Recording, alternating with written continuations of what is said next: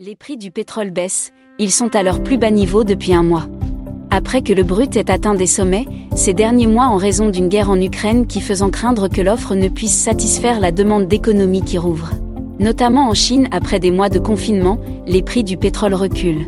Ce recul des prix intervient suite à la décision des banques centrales d'augmenter les coûts d'emprunt face à la hausse des prix de l'énergie qui contribue à faire grimper l'inflation à des niveaux jamais vus depuis les années 1980.